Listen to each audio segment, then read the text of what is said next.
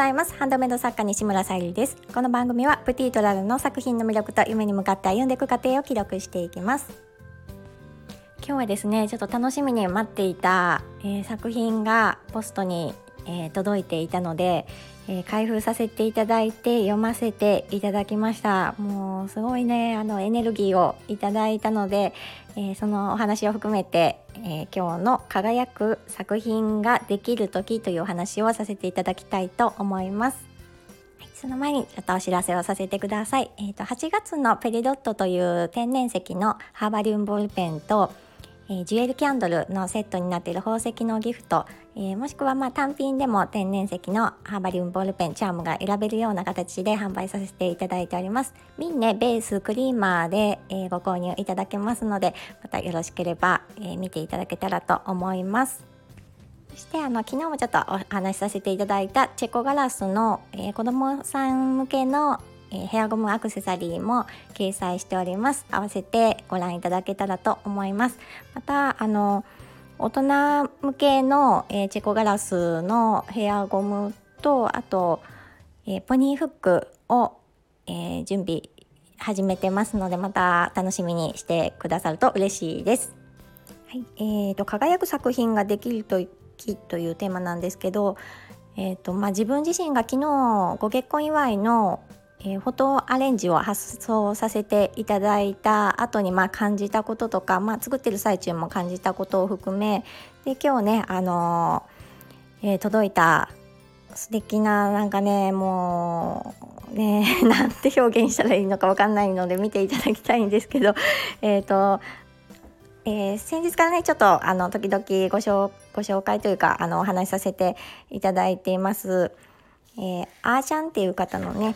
え、夢ごめんなさい。猫と女の子を描く芸術家あーちゃんっていう方の、えー、スタイフでもね配信されている方の、えー、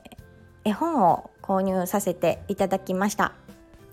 もうねあの1ページ1ページほんとゆっくり見ていたくなるくらいあの絵がね素敵ですし色使いとかまあもうあーちゃんにしか描けない絵っていうのはすごく分かりますし、まあ、自由な発想で、うん、表現されているっていうのが伝わってきてわあ素敵だなと思って本当にあの絵本になってますけど、うん、もうなんか1ページ1ページあの飾っておきたいぐらいなんか素敵な絵本です。ぜひあの見ていただきたいです。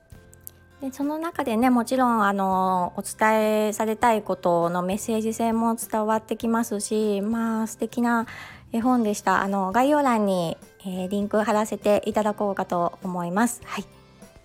でね、あの私は昨日あのご結婚祝いのねフォトフレームのアレンジを発送させていただいたんですけどもあの、まあ、作ってますっていう形で私はあの